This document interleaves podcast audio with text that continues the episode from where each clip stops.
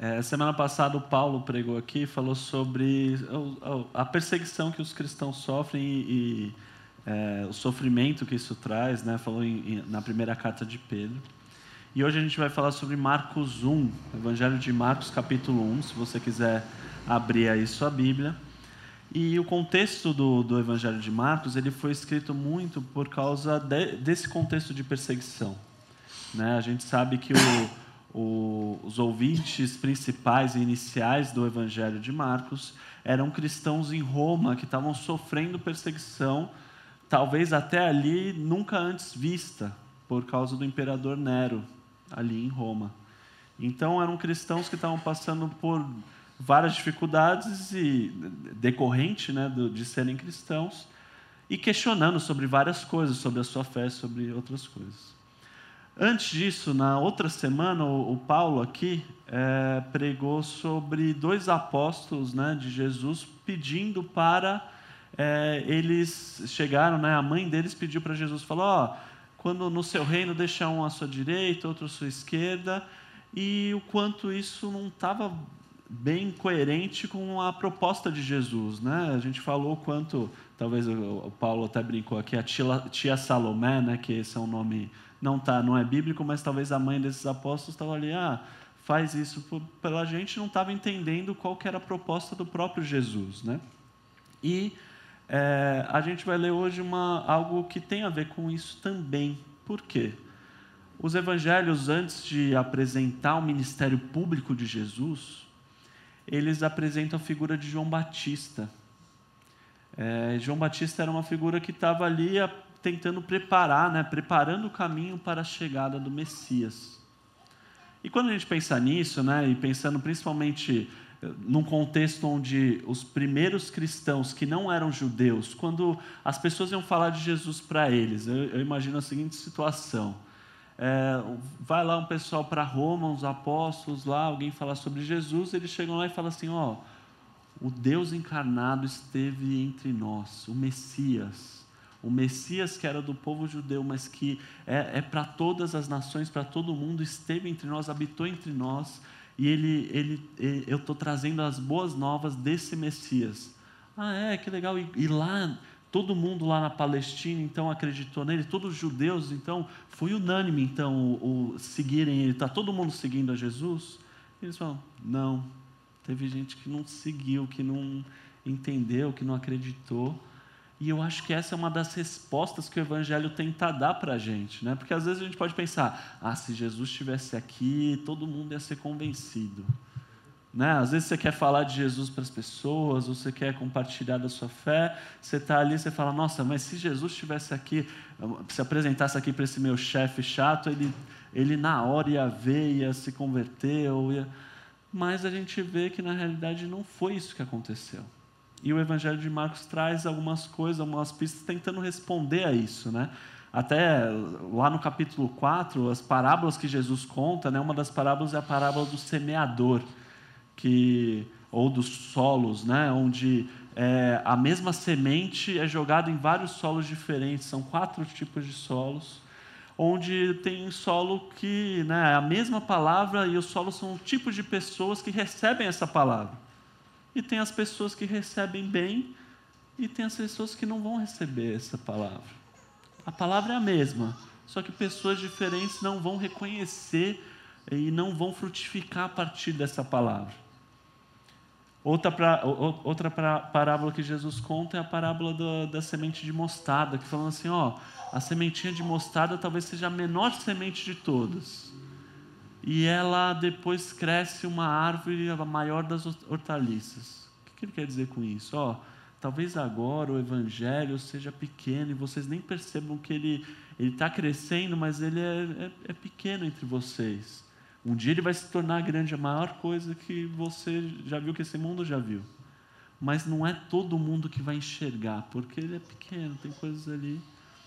Então, o ministério de João Batista, ele gera para mim essa, esse questionamento, porque João ele está justamente ali para tentar mostrar e preparar esse caminho para que as pessoas consigam entender o Messias, consigam se preparar para a chegada de alguém que é, talvez se você não se preparar, você não vai entender, você não vai conseguir conhecer. É o que fato. a gente diz de alinhar expectativas, né? Sim. É uma expectativa errada estraga qualquer coisa, relacionamento, estraga curso, estraga vida, tudo. Você vai assim, você precisa antes, vamos, eu eu que dou há, há um bom tempo aula, logo na primeira aula, a primeira coisa que eu tento fazer é alinhar expectativas.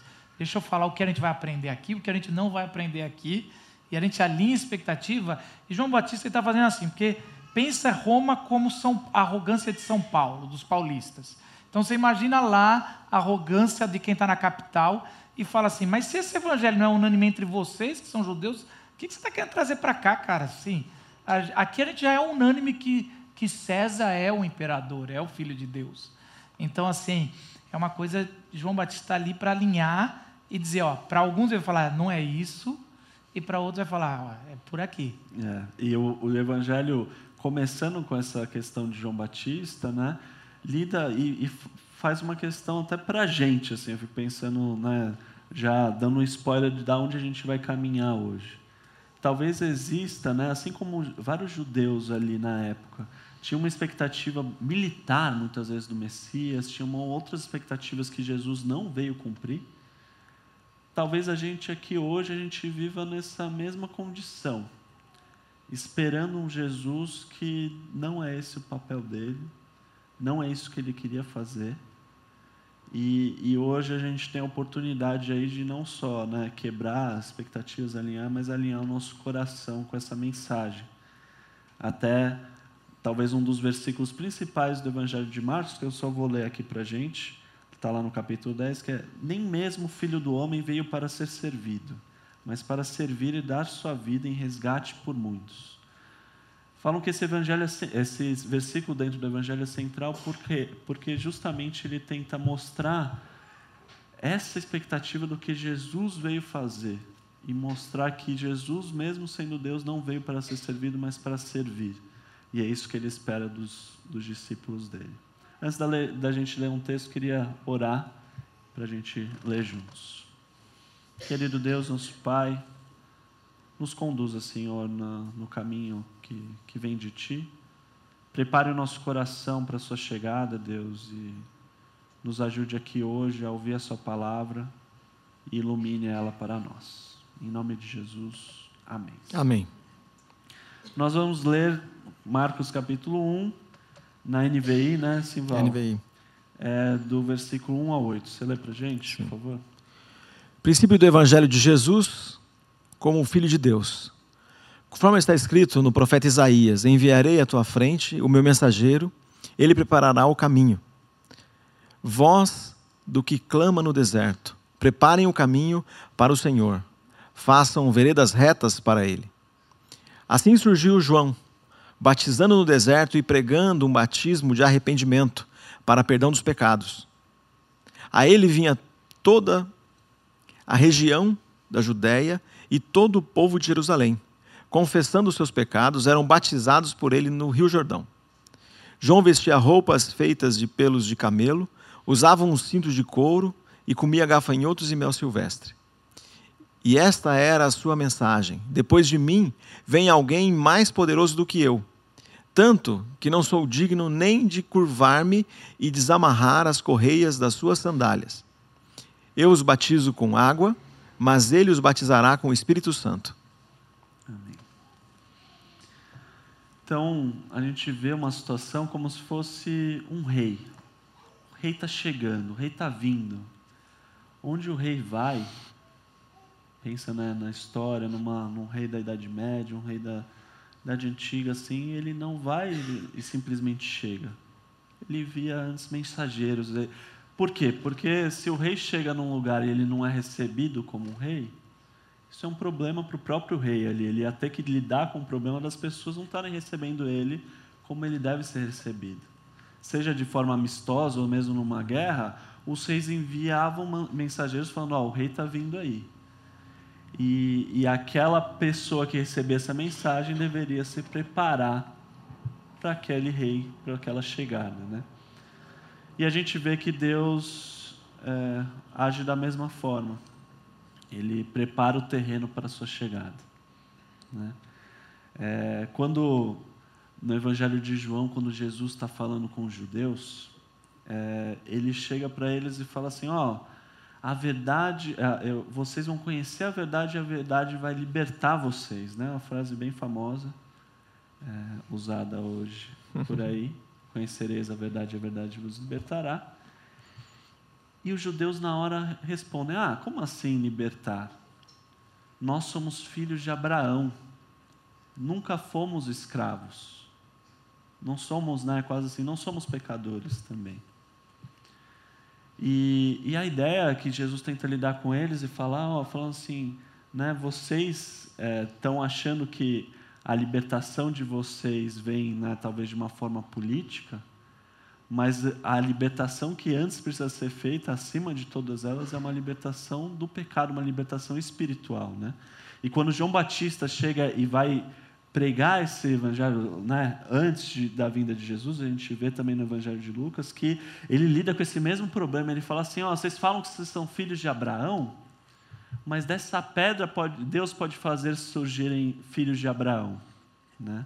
Ele está lidando com essa expectativa que os Messias tinham também, só de, de, que os judeus tinham em relação ao Messias, é, só como uma libertação de Roma. Né? Os judeus estavam sendo colonizados ali pelo Império Romano e entendiam que o Messias, quando viesse, iria, iria libertá-los desse império. Era um Messias militar. Né? E João Batista vem ali preparando essa mensagem de outra forma, né, Marcos?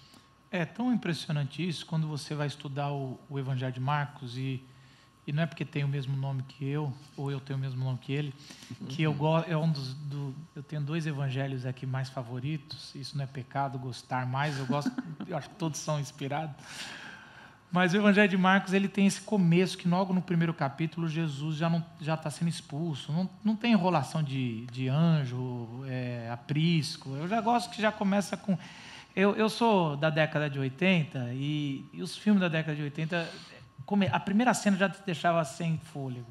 Eu estava lembrando de Duro de Matar. Duro de Matar, quem os mais velhos vão saber, era um filme assim que, primeira cena, já explodia algum prédio. Ou ele pulava amarrado com alguém de algum prédio para cair no colchão. E era, era algo assim que era, era. É isso que é o Evangelho de Marcos.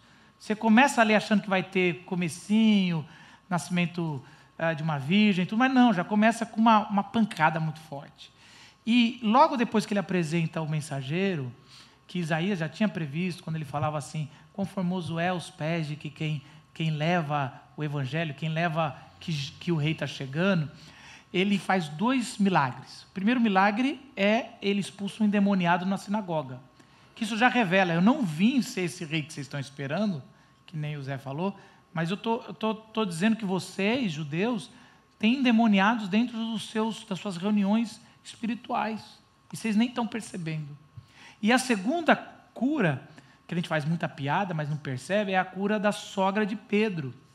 Que ali ela é muito simbólica, porque depois disso ele vai, o narrador, o Marcos, vai falar: Jesus fazia muita cura. Mas ali ele está mostrando que ele resolve o problema de quem não é judeu também. Por exemplo, porque pode ser eu não preciso de cura, não preciso de nada, e ali ele está resolvendo o problema de, da morte. A doença, a morte, todos nós temos que resolver. Então, tanto do lado religioso, Jesus, a abertura de Marcos, ele vai trazer, Jesus veio trazer poder, ele tem autoridade, quanto para a doença de todo ser humano, que é a morte, ele veio. E aí Jesus fica falando assim: não conta para ninguém. Eu te curei, mas fica quieto. É, ele faz uma antipublicidade dele, que vai dar origem no Evangelho de Marcos ao que os teólogos falam que é o segredo de Marcos. Que tem mais nesse Evangelho. Por que, que Jesus manda guardar segredo? E ele fica assim, ó, o demônio, fica quieto, não fala que eu sou filho do. Porque só quem reconhece no começo são os demônios. Ele fala, não conta para ninguém. Gente, depois fica falando para a gente falar do evangelho para todas as nações. Decidas. né? É interessante que esse por causa da nossa ignorância, o ponto de virada no meio do, do Evangelho de Marcos é quando Jesus pergunta: Quem vocês dizem que eu sou? Quem estão dizendo que eu sou? Dizem que você é da escola de Elias, dizem que você é da escola de tal. E aí Jesus vira para Pedro e fala: E vocês, discípulos, o que, que vocês dizem que eu sou? Tu és o Cristo, o Filho de Deus. Ali vira o jogo e o segredo acaba. Então, o que, que acontece? Jesus pedia para guardar o segredo Porque toda a expectativa do rei, ali no primeiro século da era cristã, era errada. Eles queriam um governante que vinha com muito poder, que iria destruir. Então Jesus fala: enquanto eu não alinhar essa, isso que você está fazendo, João Batista, essa expectativa errada do que é Jesus, é, eu não vou me revelar. Depois daquele ponto, ele faz a marcha que eles chamam a marcha para Jerusalém. Jesus sai lá do alto, do norte, vai para Jerusalém para morrer na cruz. Por que, que a gente está dizendo isso, que eu acho que é, é importante? Qual que é a sua expectativa de Jesus? Porque existem muitos Jesuses sendo pregados por aí. Mas existe só um Jesus que é bíblico. E muito dessa chegada, desse, desse alinhamento, desse, desse, desse dos missionários, né, né Simval? Você que trabalha muito com missões também, a gente vê muito que o missionário está achando que está levando Jesus, mas na verdade o trabalho do missionário é muito de João Batista. Eu vou preparar vocês, mas daqui a o reino o reino está chegando com força aí atrás e aí não vai ter muito o que fazer. Mas é assim, a gente está. O nosso papel como pastor aqui, que estamos fazendo agora, é alinhando para que quando o Espírito falar no teu coração coisa que a gente não vai conseguir fazer, você entenda e você esteja consiga ouvir a voz de Deus com mais clareza. E é isso que é importante. Num país cristianizado, mas que está tão distante de Jesus, a gente precisa, quase que a nossa tarefa antes é, ó, vamos alinhar aqui para quando Jesus vier, a gente esteja ouvindo a voz dele e não longe dele, achando que estamos ouvindo outras vozes. Ou para quando vier pessoas falando que estão falando em nome dele, a gente saber distinguir pelo discernimento do Espírito Santo. Isso não é voz de Deus. Isso é voz de Deus. Hoje a igreja brasileira, que cresceu tanto, os evangélicos, estamos com marcha, e a nossa marcha é tão política no sentido de somos, vamos ser a maioria, ela tem muita largura e dois centímetros de profundidade enraizados, porque a gente não sabe distinguir o que mais é a voz de Deus. Qualquer pessoa que tenha um tipo de mensagem parecida, a gente já está se curvando. E é exatamente isso, por que, nós precisamos, que sempre Deus usa alguém para ir antes é, preparar o terreno. É, vê, vê, muita, muita igreja, né? Deve ter, sei lá, aqui nesse bairro deve ter não sei quantas. A gente tem mais de 6 mil igrejas evangélicas em funcionamento na cidade de São Paulo. Então, ter muita igreja não quer dizer que tem muita solução. Na verdade, ter bastante igreja mostra a falência espiritual do nosso povo. O que resolveria, o que vê muita transformação, muita mudança de caráter, muita gente transformada e fazendo as mudanças que nós sonhamos em ver no nosso país acontecendo, aconteceriam se essas pessoas fossem discípulos e discípulas de Jesus. Aí sim, a gente está vendo a transformação acontecer. Então, a, a, falência espiritual do nosso povo é provado na cidade, na maior cidade desse, desse continente, ter tanta falência espiritual, tanta violência, tanto sofrimento, apesar de ter tanta igreja. Só prova que a gente está numa falência espiritual e também com expectativas e com pensamentos e com crises e com, e com angústias, como aquele povo estava, né? na ansiedade de ver um lugar aplanado, né? de ver um caminho que dê para a gente andar. Um caminho que veja que por ali as coisas acontecem e funcionam. Sim. E, e, na questão, né, no, na aplicação, a gente pensando, isso é a questão macro, né, da gente pensando na cidade de São Paulo, pensando na quantidade de igreja, povo, mas acho que também na questão individual de cada um, eu sinto que isso também acontece, né, nesse primeiro ponto, assim, de Deus preparar a sua chegada. Tem uma, um livro, um dos mais famosos da, de, do cristianismo, né, que é Confissões de Santo Agostinho. É, se você não leu, eu recomendo bastante. É legal, é curioso Agostinho chegar e falar assim: ele olha para a vida dele passada, isso já quase no final da vida dele, olhando e vendo assim: olha, Deus estava ali preparando coisas mesmo antes de eu sequer ouvir sobre o nome dele, né? Então, Deus preparando a, a, a, sua, a sua chegada, Ele também faz isso nas nossas próprias vidas, individualmente. Né? Ele, Agostinho chega a falar assim, em momentos até de pecados, assim, de Deus quase segurando ele ali para que ele não fizesse mais, ou Deus direcionando ele na, na, vida, na vida de Agostinho. Né? E, e, é curioso a gente pensar isso nas nossas vidas, né? do quanto Deus direciona pessoas, situações, circunstâncias onde a mensagem dele vai ser ali mais facilmente é, né, captada. Né? Então, isso também é curioso sobre a situação da nossa própria vida e, e pensar e questionar assim, né, se, é, se isso não aconteceu, se eu anseio por isso, o que, que precisa ser preparado no meu coração para que isso aconteça, para que Deus chegue, para que esse, esse alinhamento de expectativa realmente possa acontecer, esse alinhamento do coração. Né? Mas é, o texto continua né, falando sobre a proposta de João e, e dos versículos 4 a 6 diz assim: Assim surgiu João batizando no deserto e pregando um batismo de arrependimento para o perdão dos pecados. A ele vinha toda a região da Judéia e todo o povo de Jerusalém, confessando seus pecados, eram batizados por ele no Rio Jordão. João vestia roupas feitas de pelos de camelo, usava um cinto de couro e comia gafanhotos e mel silvestre. Né? O, o texto faz questão de descrever João. João morava no deserto, num lugar, né, era um eremita. Ele estava ali num lugar ermo, num lugar onde, na teoria, não era para ter gente indo atrás dele. as vestes de João eram diferentes, né? A gente estava falando o, o, nenhum evangelho faz questão de falar nada sobre a aparência de Jesus, né? Durante a história da igreja ficou, né? Tem uma discussão até sobre isso. Será que Jesus é assim? Assado? Será que Jesus? Quais eram as roupas de Jesus? Ele era, usava roupas comuns ali da época? Não sabemos direito. Não, as narrativas, né? De toda a Bíblia. Isso é uma coisa muito frustrante para a gente. Tá? Tem um livro aqui do Tolkien e o, o, o Tolkien, ele, Anéis, ele né? é conhecido como o cara que descreve os detalhes.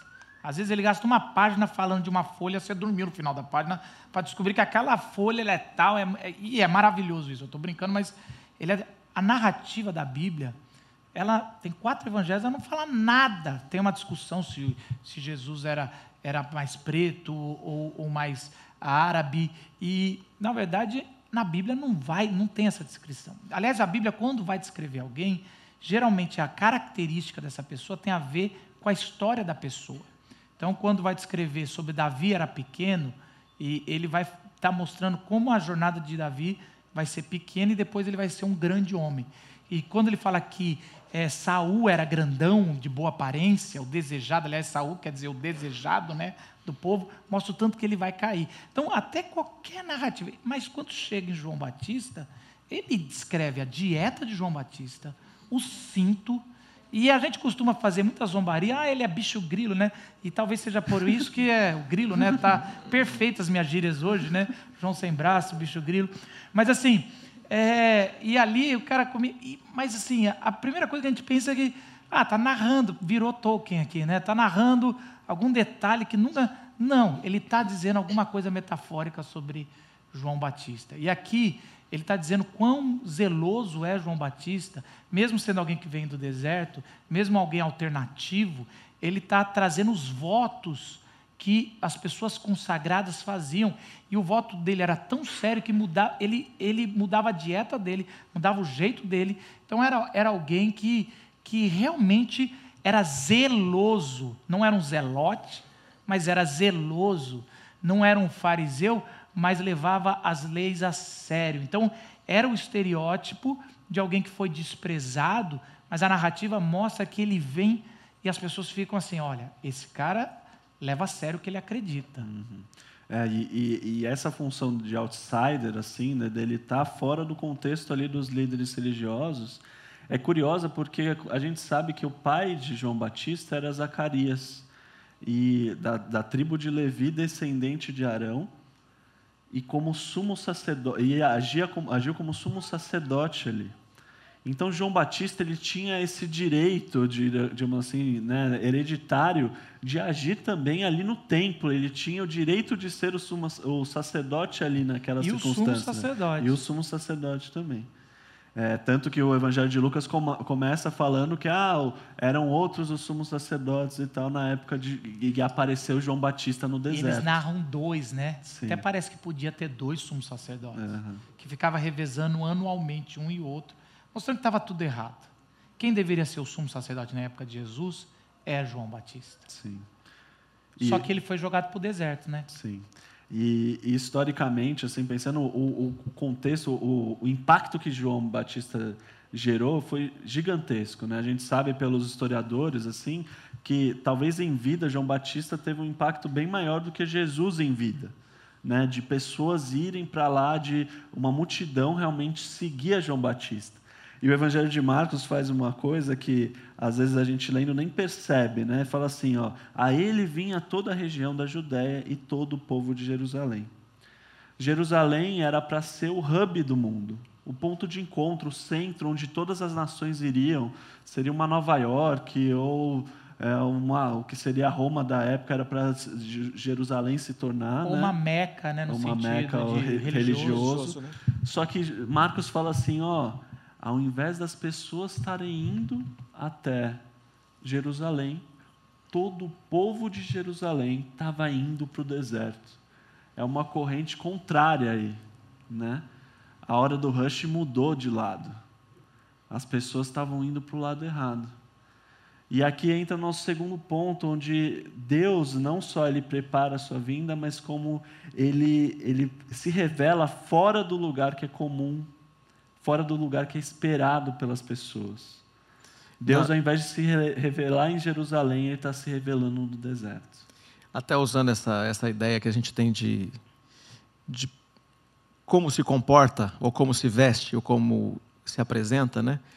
é fora da lógica no caso de, de João. E quando Jesus, para ser reconhecido na traição, ele precisa de um beijo, porque ele é igual aos outros. Porque naquela hora esperava que Jesus fosse diferente, mas Jesus é igual. Ele se veste como os outros, ele tem a mesma cara que os outros, usa o mesmo, o mesmo jeito de cortar o cabelo, a mesma barba, e ele fica parecido com todo mundo, ele precisa ser reconhecido. Então, essa lógica está fora em Jesus e está fora em João. As pessoas esperavam encontrar Jesus diferente e Jesus era igual, esperavam. Né? Então, quando aparece alguém que está diferente, que é o João, ele aparece desse jeito. Porque as pessoas olham e falam: não, para ter um mestre, esse mestre já tem um jeito de ser. O mestre que as pessoas procuravam no templo era tinha a roupa sacerdotal. Mas o sacerdote estava sem a roupa sacerdotal e estava em outro lugar. Então estava tudo é, se reconfigurando nesse momento. E, o E, que acon- e- e é muito interessante na descrição de Levítico que a roupa sacerdotal é a roupa do rei. Então você tinha uma coroa, o sumo sacerdote, ele tinha umas joias aqui representando as tribos. Era roupa real. E aqui é, é, Ma- Marcos está fazendo, olha a roupa desse sumo sacerdote. Que simplicidade. E na verdade, Marcos vai fazer uma transição de João Batista para Jesus, mostrando, olha o jeito desse Messias. Que simplicidade. Então, existe essa analogia que ele está construindo, que é exatamente isso. E Eu acho isso muito importante, porque a gente, é, exatamente, a gente precisa pensar sobre o deserto. A Bíblia, o tempo todo no Antigo Testamento, está falando do deserto. Fala que Moisés saiu para o deserto e lá ouviu a voz de Deus, e a voz que clama no deserto fez ele voltar para o Egito. É, você tem Davi, o rei, antes de se tornar Davi, quando ele é perseguido, ele vai para o deserto. E você tem a figura principal, né? que é a figura de Elias, que justamente João Batista está encarnando essa figura, né, do espírito de Elias ali, que no deserto que ele renova a aliança do povo com Deus, né, da mesma forma E como depois que Elias confronta os profetas de Baal, no Monte Carmel, o rei de Israel decide perseguir é, Elias. Ele foge para o deserto para ouvir a voz de Deus. E a voz que clama no deserto fala: Elias, você não está sozinho. Volta aqui. Tem muita gente que não se curvou. Sim, sim. E é, é curioso que esse movimento agora, a gente estava falando na primeira questão dos religiosos, mas no deserto a gente vê que vários não religiosos estão indo atrás de João. É os cobradores de impostos que já tinham desencanado da religião judaica, tinham traído o povo ali, não não eram nem bem recebidos entre os judeus. Eles eram judeus, mas tinham meio que traído a religião judaica e os soldados romanos também. Então a gente vê essa questão, né? E, e eu fiquei pensando sobre essa maneira da gente lidar com isso hoje, essa aplicação dessa situação hoje, né? De Deus se revelar para as pessoas, às vezes, é, na, da forma como Ele não, no lugar onde Ele não espera, com pessoas que às vezes não são as esperadas e também para pessoas que às vezes não são as esperadas, né? A gente lida no mundo hoje, às vezes, quando a gente fala sobre salvação, sobre ah, a pessoa é perdida, eu lembro de uma música do, do Metallica, o, do, o Edu vai gostar, que o, o cantor ele fala assim: ó, como que eu posso estar perdido se eu não tenho para onde ir? Né? A gente lida na nossa cultura com pessoas que vão falar: ah, salvação, salvação do quê? Não preciso de salvação, eu não, não tem do que eu ser salvo. Mas João Batista também é, é, chama essas pessoas para perto, essas pessoas são atraídas para a mensagem de João Batista por causa até desse contexto. Então é curioso a gente pensar a nossa situação também, né? O quanto Deus não se limita às paredes da igreja ou o que for, e Ele vai alcançar pessoas de, das mais variadas formas e pessoas às vezes que não estariam buscando é, o Messias ali, né? E é a maneira como João Batista lida com isso, falando sobre arrependimento, sobre é, situações ali, tanto da maneira como ele se veste, como ele lida, que atrai as pessoas fora do contexto religioso da época, como o que ele fala também atrai essas pessoas. Então, acho isso muito curioso da gente pensar e, e refletir, tanto da gente questionar o, os religiosos, né, daquilo que João Batista faz, mas também ir atrás das pessoas que às vezes nem estariam interessadas no Evangelho. Né? Então isso é curioso de João Batista é, também. O importante desse ponto, Zé, é a gente saber que Deus vai falar com a gente e muitas vezes Ele vai falar de, de maneiras que nós não estamos esperando. É o seu pai que você sempre despreza e ele sempre repete, e ali Deus às vezes vai usar é, é a pessoa que você é o lugar onde você não está esperando. Porque a gente sempre tem os desertos, e a gente tem que entender que esse, esse é um padrão que Deus faz. Quando os grandes centros não aceitam mais o Evangelho, ou mudam o Evangelho, deturpam o Evangelho, ou domestificam, domes, domesticam. domesticam o Evangelho, é, isso é, ele migra para o deserto. E o deserto, ele é o lugar da periferia, é o lugar aonde o capital não chegou, ele é o lugar aonde o, o, o, governo e com a sua estrutura, a educação não chegou, aonde a saúde não chegou. É importante a gente ter essa dimensão. O deserto é um lugar do caos, é o deserto é o lugar da insegurança. E, e a gente quer fugir do deserto, todo ser humano quer fugir do deserto, mas várias vezes a voz de Deus está no deserto. Porque todo lugar que traz a segurança, todo lugar aonde o dinheiro chegou, todo lugar aonde você tem essa segurança, é uma segurança falsa.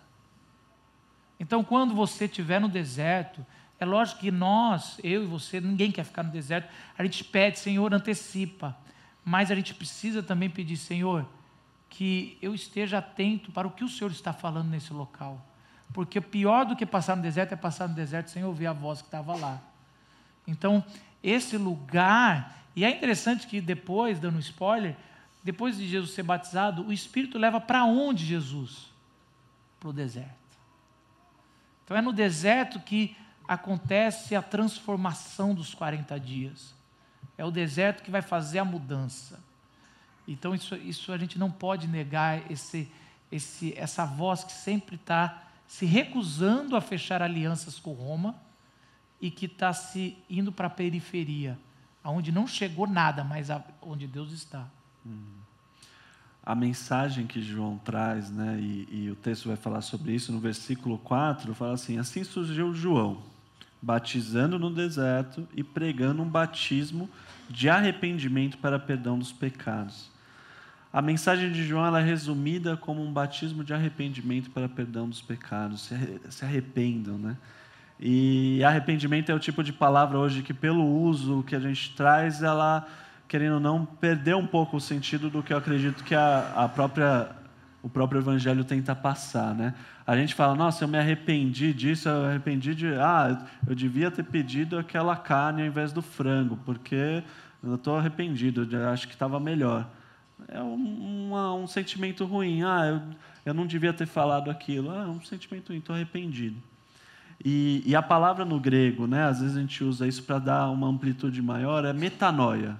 Arrependimento é metanoia. E, a, e essa palavra ela traz um, um, ela engloba coisas, né, que tem que estão muito além desse sentimento ruim, né? É uma transformação de mentalidade, de coração, é uma transformação da, não só que vai agir na sua maneira de viver, mas que vai pegar você e vai trazer para o espírito do que o Messias quer trazer, né? Então, a, o arrependimento ele é necessário para a chegada desse Messias. O que João Batista faz é, é falar assim, ó, vocês precisam dessa metanoia, vocês precisam dessa transformação de mente para que o Messias possa chegar. É que nenhum rei, quando chega, falando assim: ó, as condições são essas. E nesse sentido, Jesus não tem nenhum tipo de. É, não vai abrir mão de, de, dessa condição para ele chegar no, na nossa vida, no nosso coração.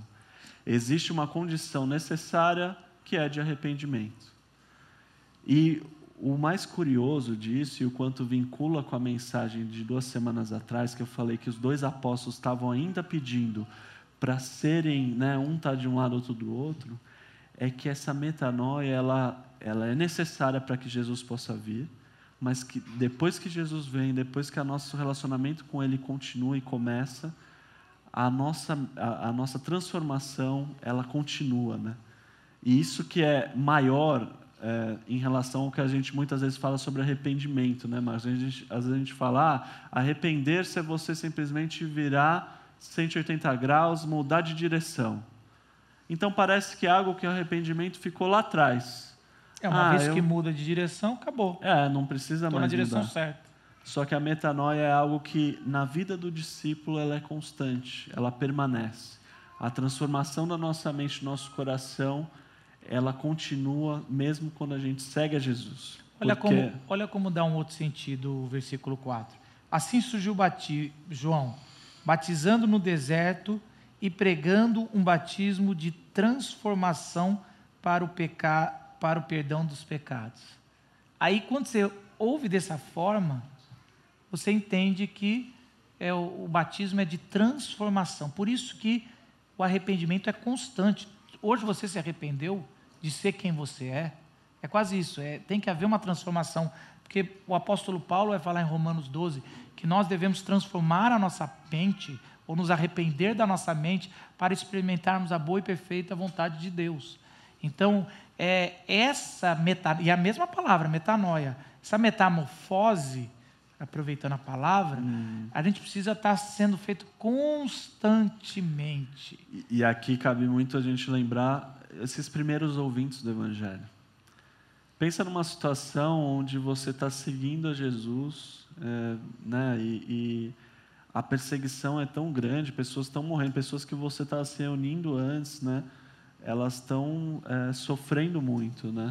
O contexto lá de perseguição era um contexto absurdo, né, Simão? É, as duas, as duas, é, é as duas mensagens né, semana passada, o mesmo público estava recebendo esse o texto de Marcos estava sendo entregue para as pessoas que estavam saindo de Roma pela perseguição de Nero.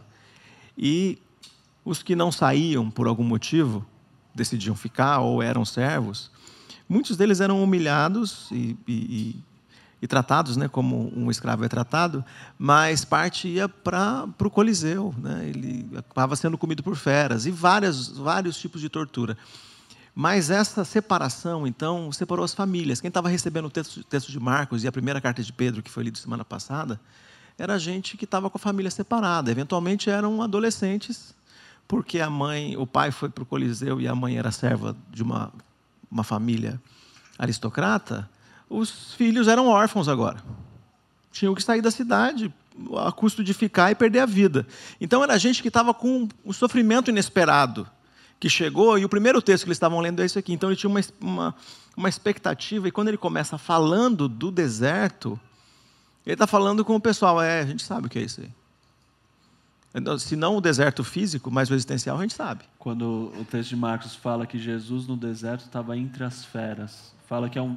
Né, vários teólogos falam justamente esse vínculo das feras do Coliseu que, eles, que os cristãos estavam, que a gente sabe. Isso Falando, ó, Jesus também esteve nessa situação. É, então, tá, colocando esse, esse, esse, lugar que, que nós podemos, nós aqui né, no nosso país, podemos não conhecer o deserto físico, por não ter estado lá. Tudo propõe para a gente de um jeito que a gente consiga saber como é sem ter ido.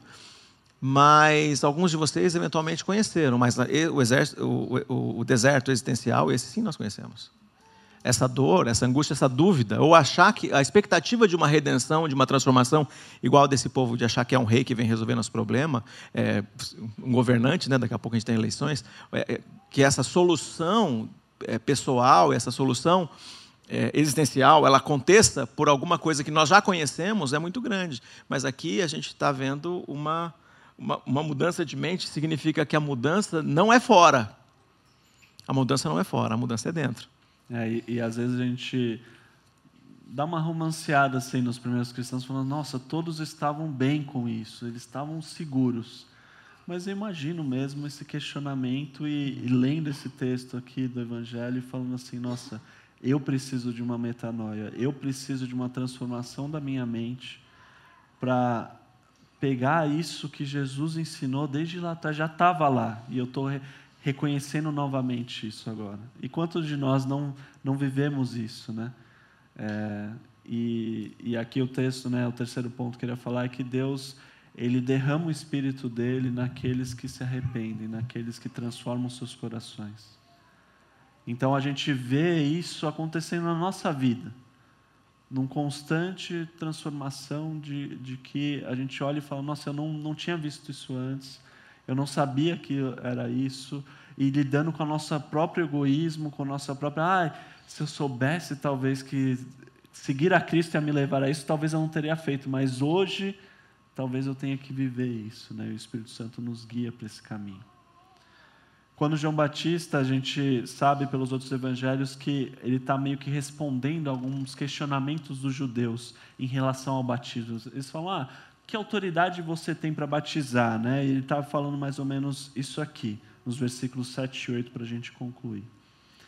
Depois de mim vem alguém mais poderoso do que eu, tanto que não sou digno nem de curvar-me e desamarrar as correias das suas sandálias. Eu os batizo com água, mas ele os batizará com o Espírito Santo. Quando um, um, alguém que não era judeu um gentil se convertia ao judaísmo, um prosélito que a gente chama, eles tinham uma, uma né, um, um, como fala isso, uma liturgia ali de batizá-lo. Né? Se ele é, era um homem, ele ia circuncidar e, além disso, batizar.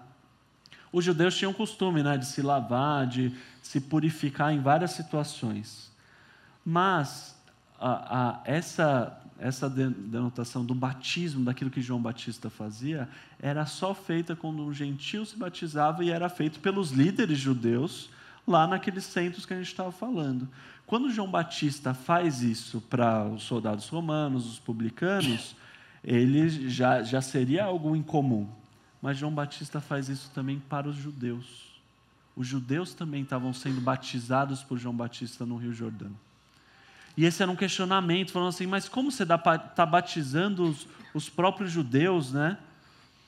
E João Batista, a resposta dele, ele está falando assim, ó, o meu batismo não é vinculado com esse batismo que vocês estão fazendo aí. O meu batismo, ele precede o batismo do Espírito Santo.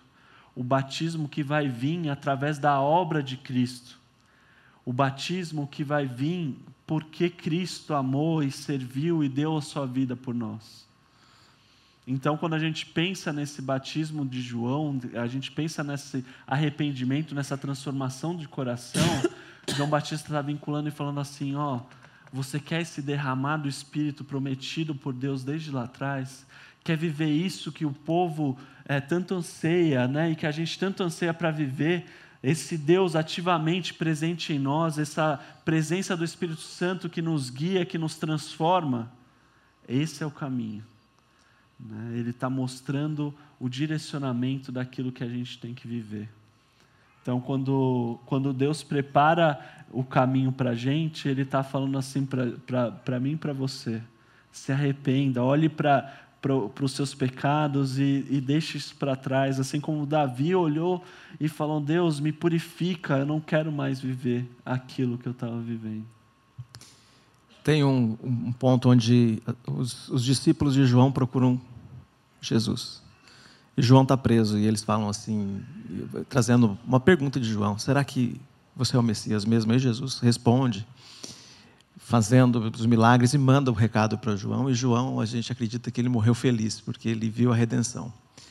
Mas ele, me parece, no texto ali, quando acontece essa conversa, os discípulos já saindo para levar essa resposta para João, ele fala para quem estava ali: é, Vocês são como crianças numa praça, que dizem o seguinte: Eu toco uma música alegre e vocês não dançam.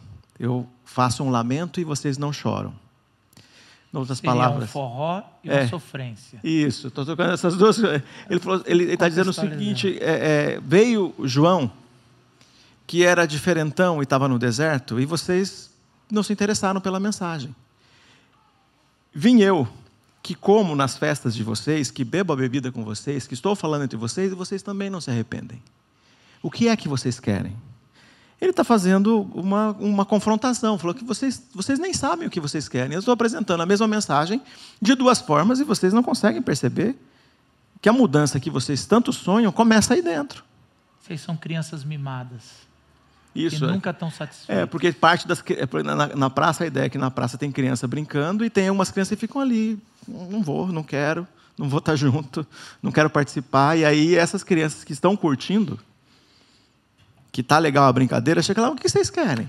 A gente já tocou, ninguém veio. A gente chorou junto com vocês, também não vieram. Essa é a pergunta de Jesus para a gente. Uhum. A mudança dentro. A metanoia, como a gente tem falado aqui. Sim. Então, quando a gente pensa na, na vida e no ministério de João Batista, a gente tem que se perguntar, né? João Batista estivesse aqui hoje, o que, que ele teria que preparar na nossa vida, no nosso coração? Talvez a gente, como comunidade, o que, que a gente precisa se arrepender, o que, que a gente precisa mudar? Qual é o coração que a gente tem que ter para que Jesus, para que o Espírito de Deus possa ser derramado sobre nós? Talvez exista algo aí que nos trava, né, que nos impede.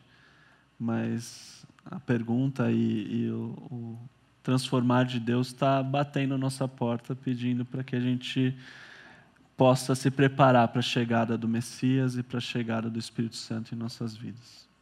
Baixa sua cabeça, vamos orar juntos.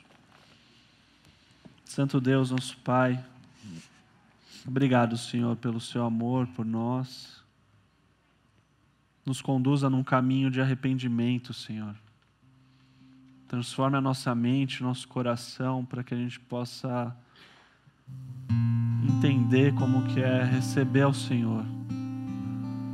Na nossa vida pessoal, Pai, que isso seja transformado, Deus.